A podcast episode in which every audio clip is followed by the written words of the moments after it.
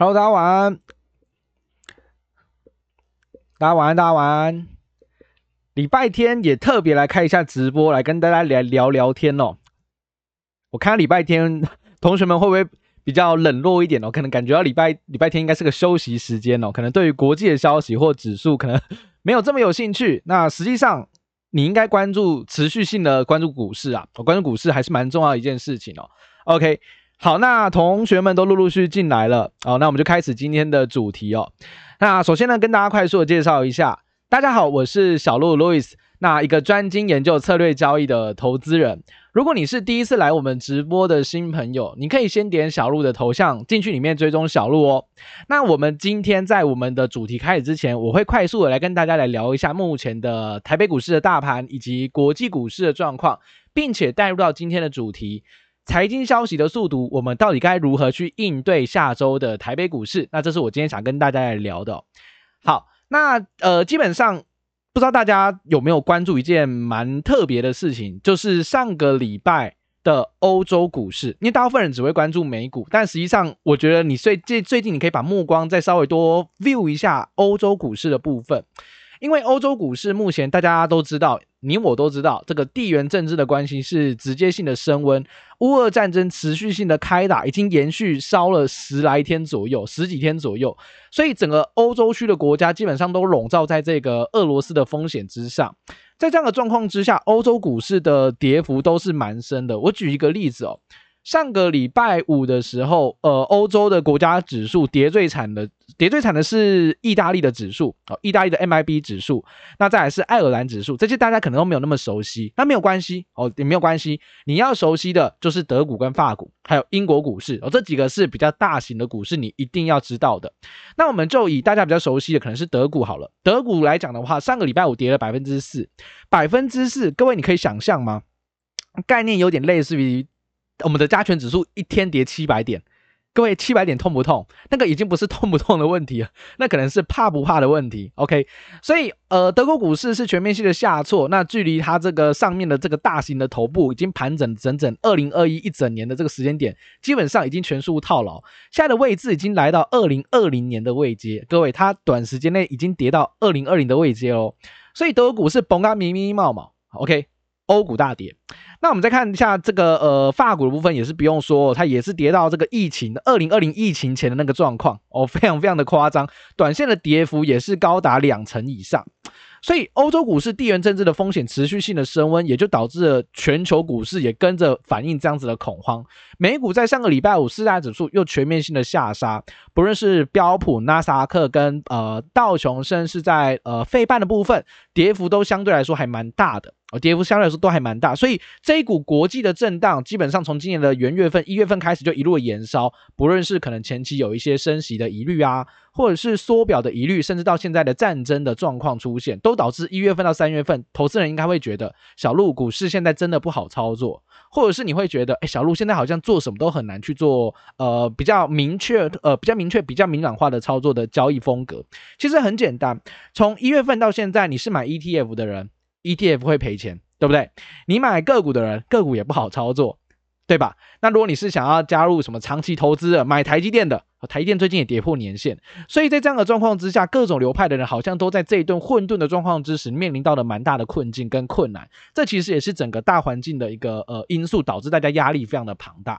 那在这样的状况之下，我们还是必须把目光放在整个呃产业趋势以及整个大盘指数，甚至国际的情势跟经济数据上面。我是一个数据控，我超级喜欢看数据的。为什么？因为我觉得数据这件事情很有趣的点是，它是唯一一个让你不用凭感觉、有凭有据的一个分析逻辑。很多时候，我们常常对于一间公司或个股可能会有一些锚定效应。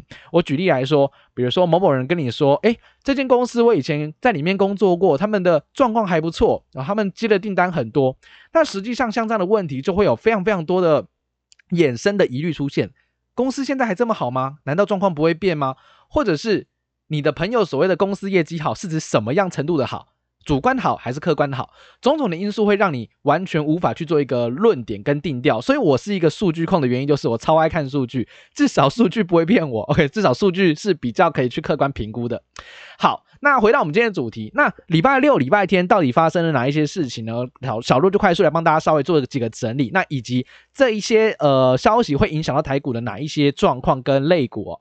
首先我们要谈三件事，第一件事情我要跟大家分享的是，乌俄战争的这个冲突是延烧的，原物料价格全面性的暴涨，贵金属的价格续扬，会导致什么样的影响？哪一些族群会直接受惠？这是第一点。那第二个部分，我们要跟大家报告的呢，则是原油价格全面性的往上狂飙欧佩克有没有做什么动作来抑制过度暴涨的油价？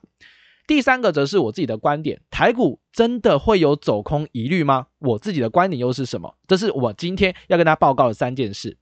首先，第一个，我们先来看一下这个原物料价格全面暴涨，贵金属价格续扬这个主题。那呃，相信乌俄战争过了这一段时间，已经大概有七到十天，应该有十天以上的这个时间了。大家对于乌克兰跟俄罗斯，他们到底有什么样子的呃出口，什么样子商品的呃出口大国的这个身份，大家应该是越来越清楚了。像是以呃乌克兰跟俄罗斯来讲，他们都是粮食原物料的大国家，所以粮食原物料两个大国开始进行了打仗，那他们的供给，国际的供给基本上就会大幅度的下滑。那大家可以去思考的是，粮食这件事情是这样，每个人都要吃饭，大家都要吃饭，尤其是小麦的部分，可以做成什么面包啊、面粉等等的，各个国家都有非常庞大的需求。那这两个国家又是出口大国的状况之下，黄豆、小麦、玉米，也就是俗称的黄小玉，期货价格已经飞到天上去了。不知道大家有没有看过农产品的期货？哦，如果你有没有看过，你可以趁这次机会，你打开你看一下小麦的期货。小麦期货很特别哦，因为一开盘就涨停板。期货也是会涨停板的，OK，小麦不止礼拜五涨停板，它前几天也都是大涨，甚至是涨停板的状况。短线上这个小麦的价格已经涨了三四成之多。那在这样的状况之下，各位可以去思考的是，那什么样族群一定会受惠？物价大涨哦，这个面粉呢，这个原物料的小麦大涨哦，小小呃小麦、玉米跟黄豆嘛，那真正能够呃。受惠到这一波原物料价格上涨，尤其是在农产品的部分，我认为最直接的其实就是食品类股。为什么？因为食品类股它有一个非常非常强悍的要素，就是它非常有能力把这个通货膨胀的问题转嫁给消费者。原因很简单哦，小路举例哦，像呃小路有我们家附近有一家我还蛮喜欢吃的便当店，然后它从原本的排骨饭是一份一百块钱，然后它最近因为物价上涨，它涨到一百一十块。那这时候你就会去思考一个问题啊，哎，小路，这个一百变一百一，你就会去问自己，我还要吃它吗？有没有？你还真的还要再吃吗？涨了十块了，但实际上你会发现，好，你就算不吃这家便当店好了。其他家的便当店的价格也都往上调整了十块钱，这时候你好像就会觉得，哎，对耶，那大家既然都在涨的话，我还是吃我自己最喜欢的那一家好了。所以基本上食品这个东西是这样，因为你一定要吃，那一定要吃的状况之下，它就非常有能力把这个涨价的部分转嫁给你，你就一定会买单。所以在这样的状况之下呢，能够直接受惠产品涨价，而且你也不得不买的，也就是所谓的民生必需的食品。那这样的个股，像最近超级无敌强的就是什么？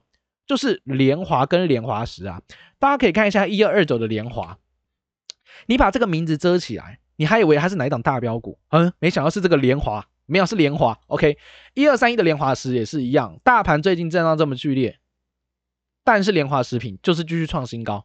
非常非常强悍的股票，所以他们为什么能够走出自己的路？原因很简单，因为他们是非常有能力把这个涨价的压力转嫁给消费者，所以他们会不会受到因为原料大涨，所以他们公司亏损？不会哦，反而是他能能够直接转嫁给你，反而他的毛利可以往上拉抬，在这样的状况之下，就会带动股价的上涨。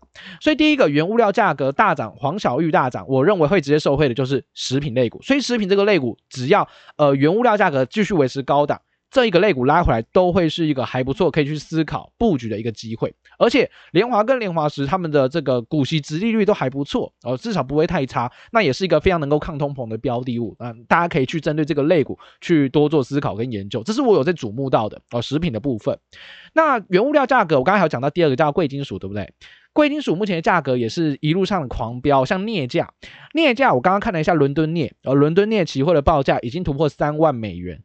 哦，三万美元是什么概念呢？就是十几年来的新高哦，十几年来新高。那还有是铝啊、铜等等相关的贵金属，还有像是钯金哦，这个乌克兰、俄罗斯也是著名的出口钯金的国家。把金这样的贵金属报价也是持续性的上扬，都往上去做挑战新高的动作。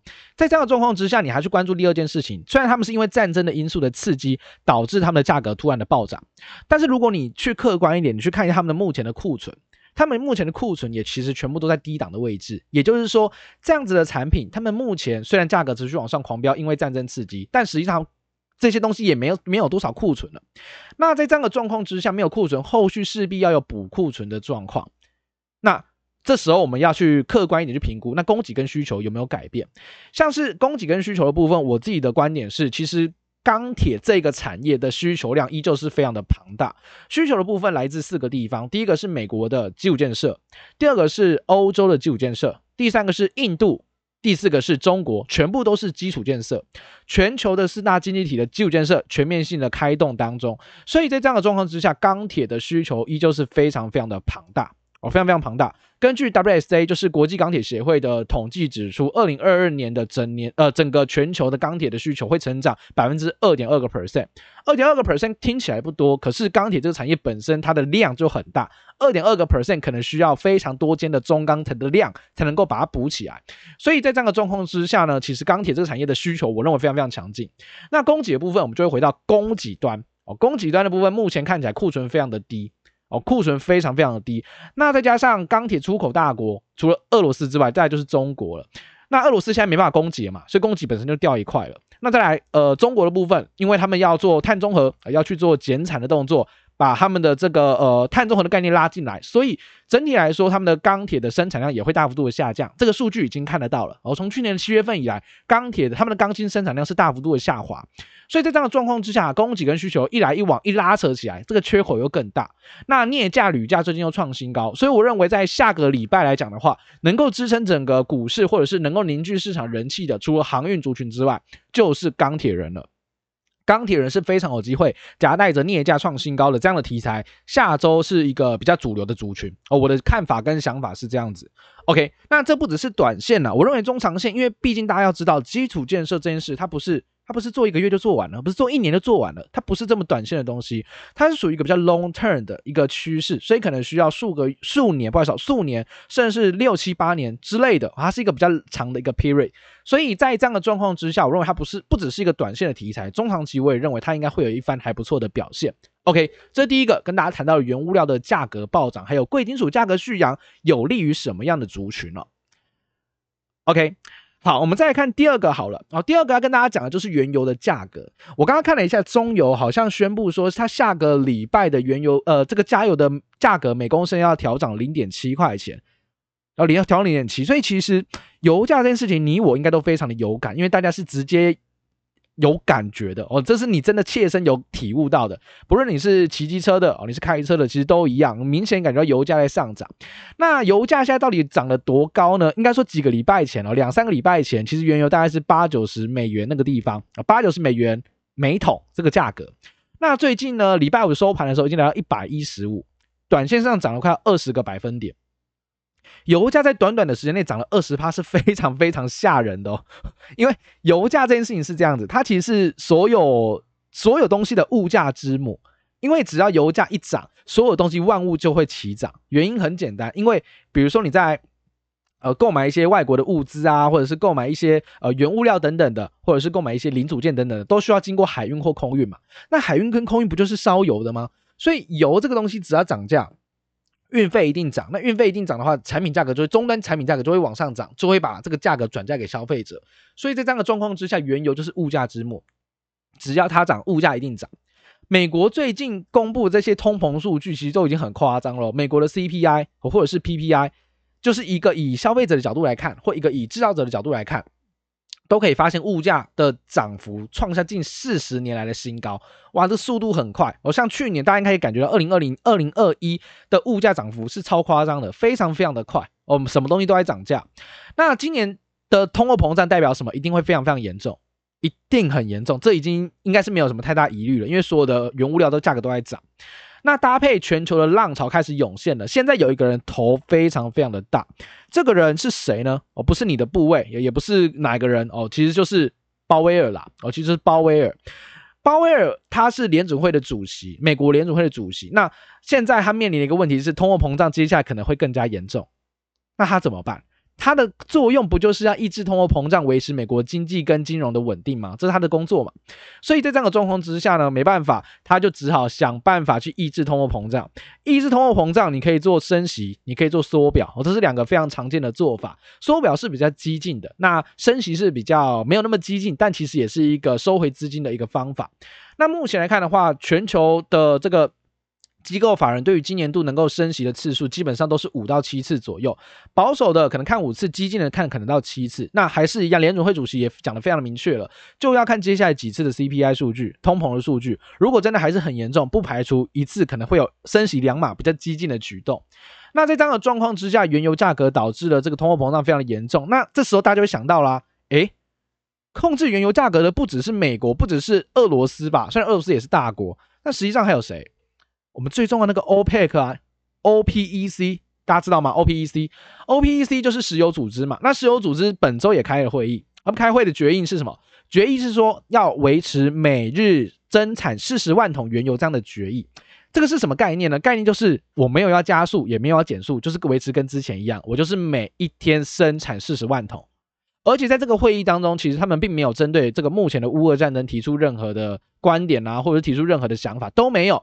显示这些产油国们，他们并不愿意，也不希望跟俄罗斯产生直接性的摩擦。毕竟我们都是卖油为主的嘛，我们都是卖油为主的。在这样的状况之下，他们对于原油开采这样子的决策，还是维持比较独立的状况。所以，欧佩克既然没有要出手来去救这个油市，那。美国或者是其他大型的国家就有考虑要做所谓的释出战备原油来稳定市场，但实际上你我都知道啊，你释出战备原油也撑不了太久。哦，全球每天都要用到那么大量的油，你撑不了多久，你这个很快又会被市场给忽略掉了。所以油价才会在这样的会议结束之后，依旧是维持大涨的格局，因为大家认为在冲突还是非常的紧绷的状况之下，油价还是继续涨，欧佩克也没有要积极的动作。所以第二点要跟大家报告的其实是原油价格持续性的上涨，通膨一定很严。严重，那原油价格上涨能够利好的族群是什么？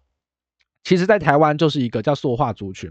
塑化族群最直接能够受惠的当然是六一六五零五的台塑化，这是最直接受惠的。可是很神奇的是什么？很神奇的是，投信连买两天没有错，但是股价好像都没有积极来反映这件消息。比如说一三零一的台塑啊，一三零三的南亚也都一样，没有很积极来剧烈反映油原油上涨这个题材。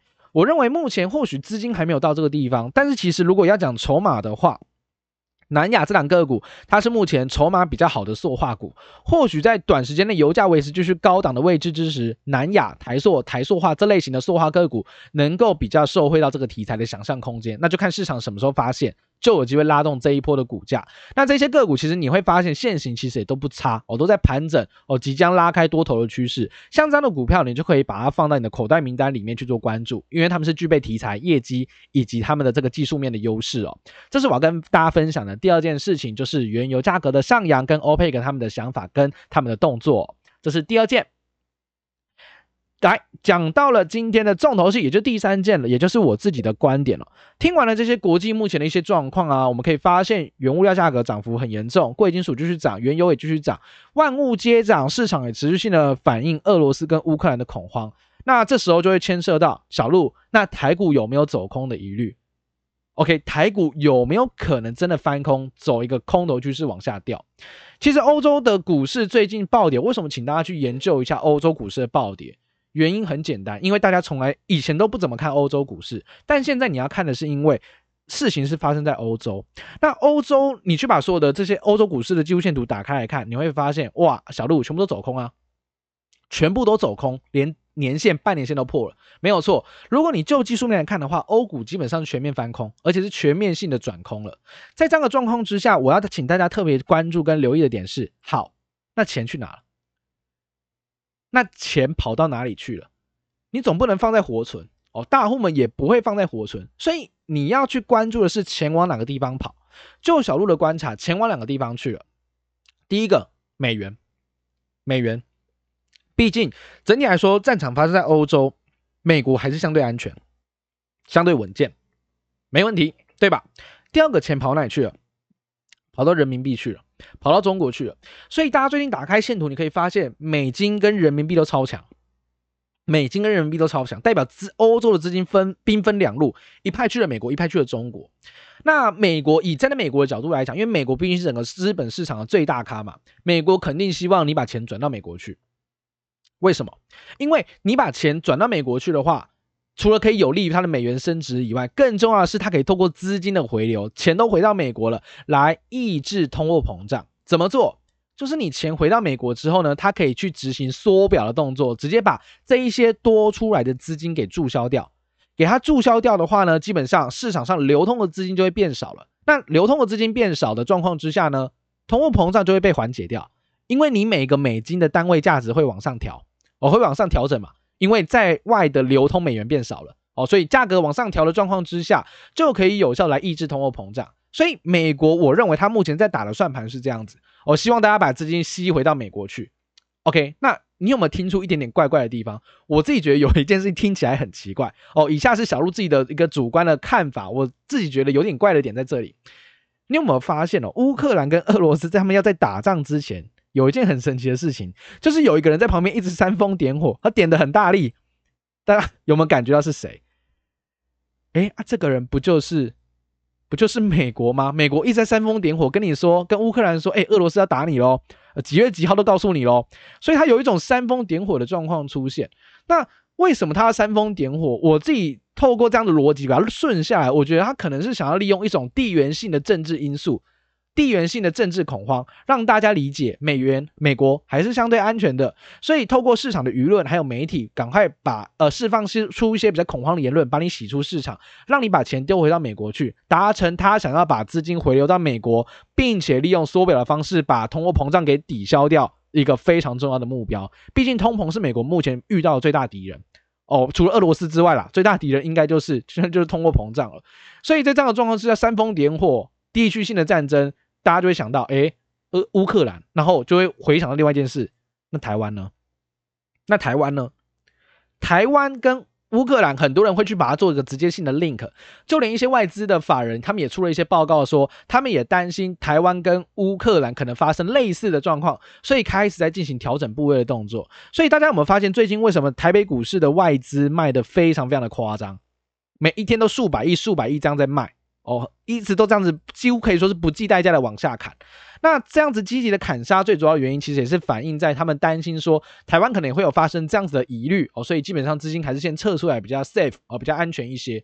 那实际上我自己的观点是这样子，多多少少法人会有这些疑虑是很正常的，毕竟他们的部位这么的大哦，所以多多少少会有一些进退上的一些想法，跟他们一些风险性的逻辑哦，还是去做一些解码的动作。不过。外资持续性的狂砍，你也会发现奇怪，那台股就是没有在破底。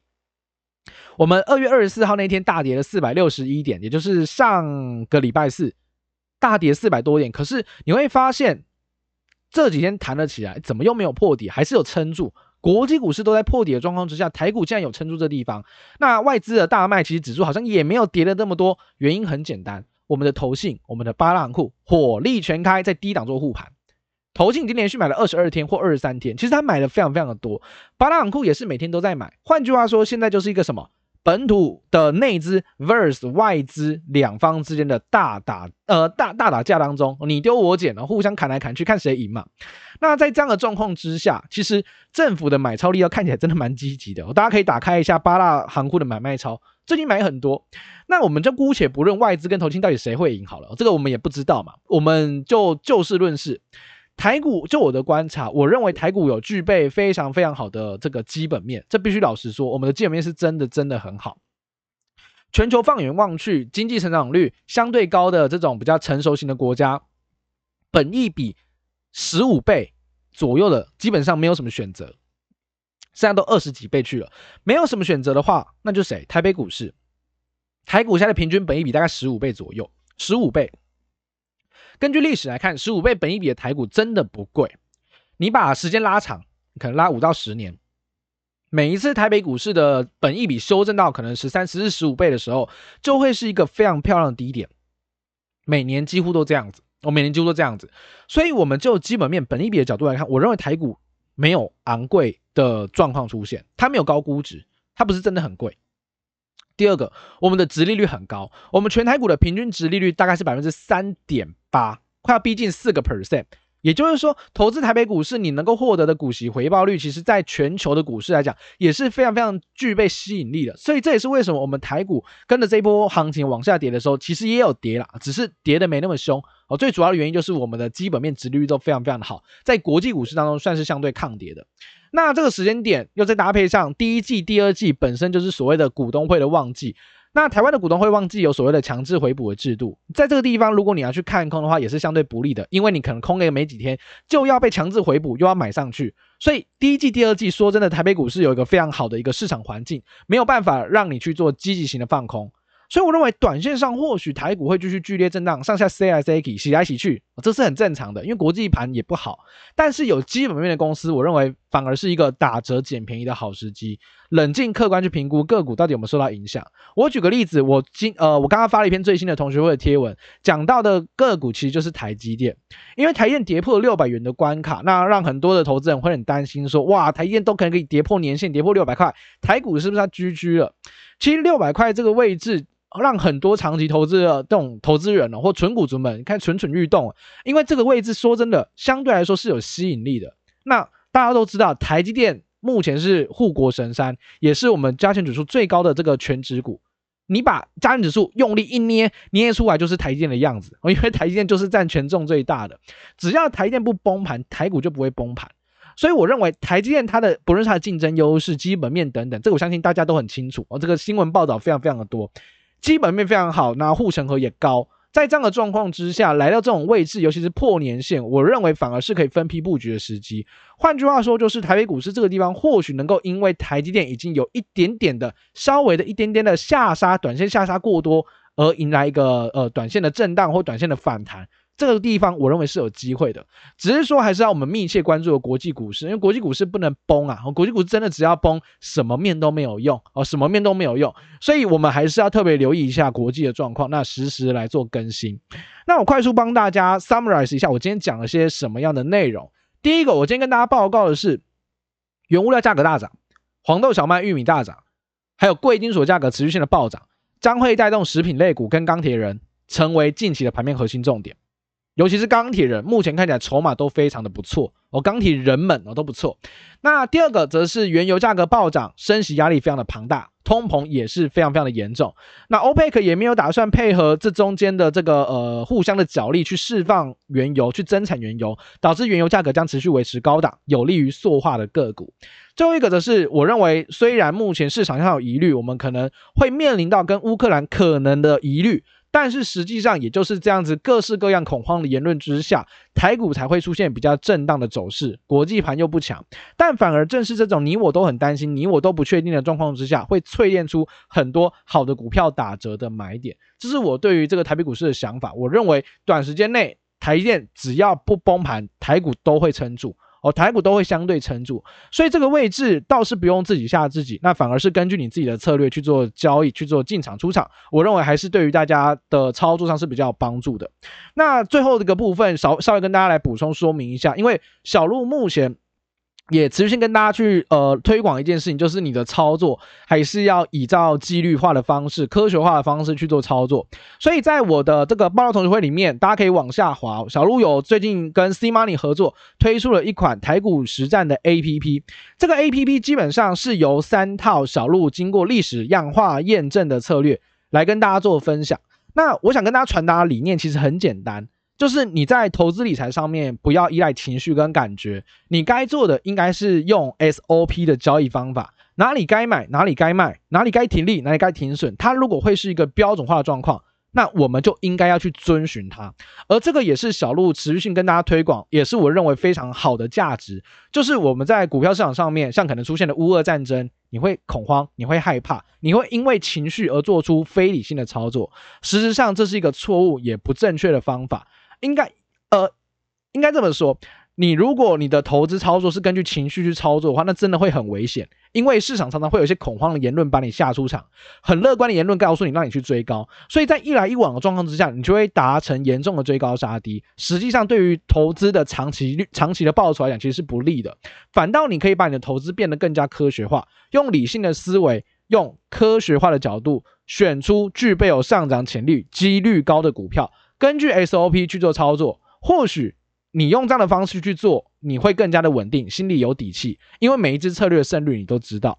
同时，小鹿也特别推广给我们的上班族朋友们，如果你很忙没有办法看盘，这个方法也是一个让你不看盘也能做交易的好方法。OK，所以有兴趣的朋友们，我们的预购时间只到三月九号，下礼拜三哦。预购结束之后，我们的这个价格会会往上做一个明显的调整，目前是四九九一个月。哦，四九九一个月，所以有兴趣的朋友们可以去点击小鹿的爆料同学会下面呃有一个连结，有几个连接，小鹿都有放。有兴趣的朋友们可以点击一下连接，了解一下我们的策略交易的 APP。那有兴趣的朋友们就把握一下这一次的机会喽。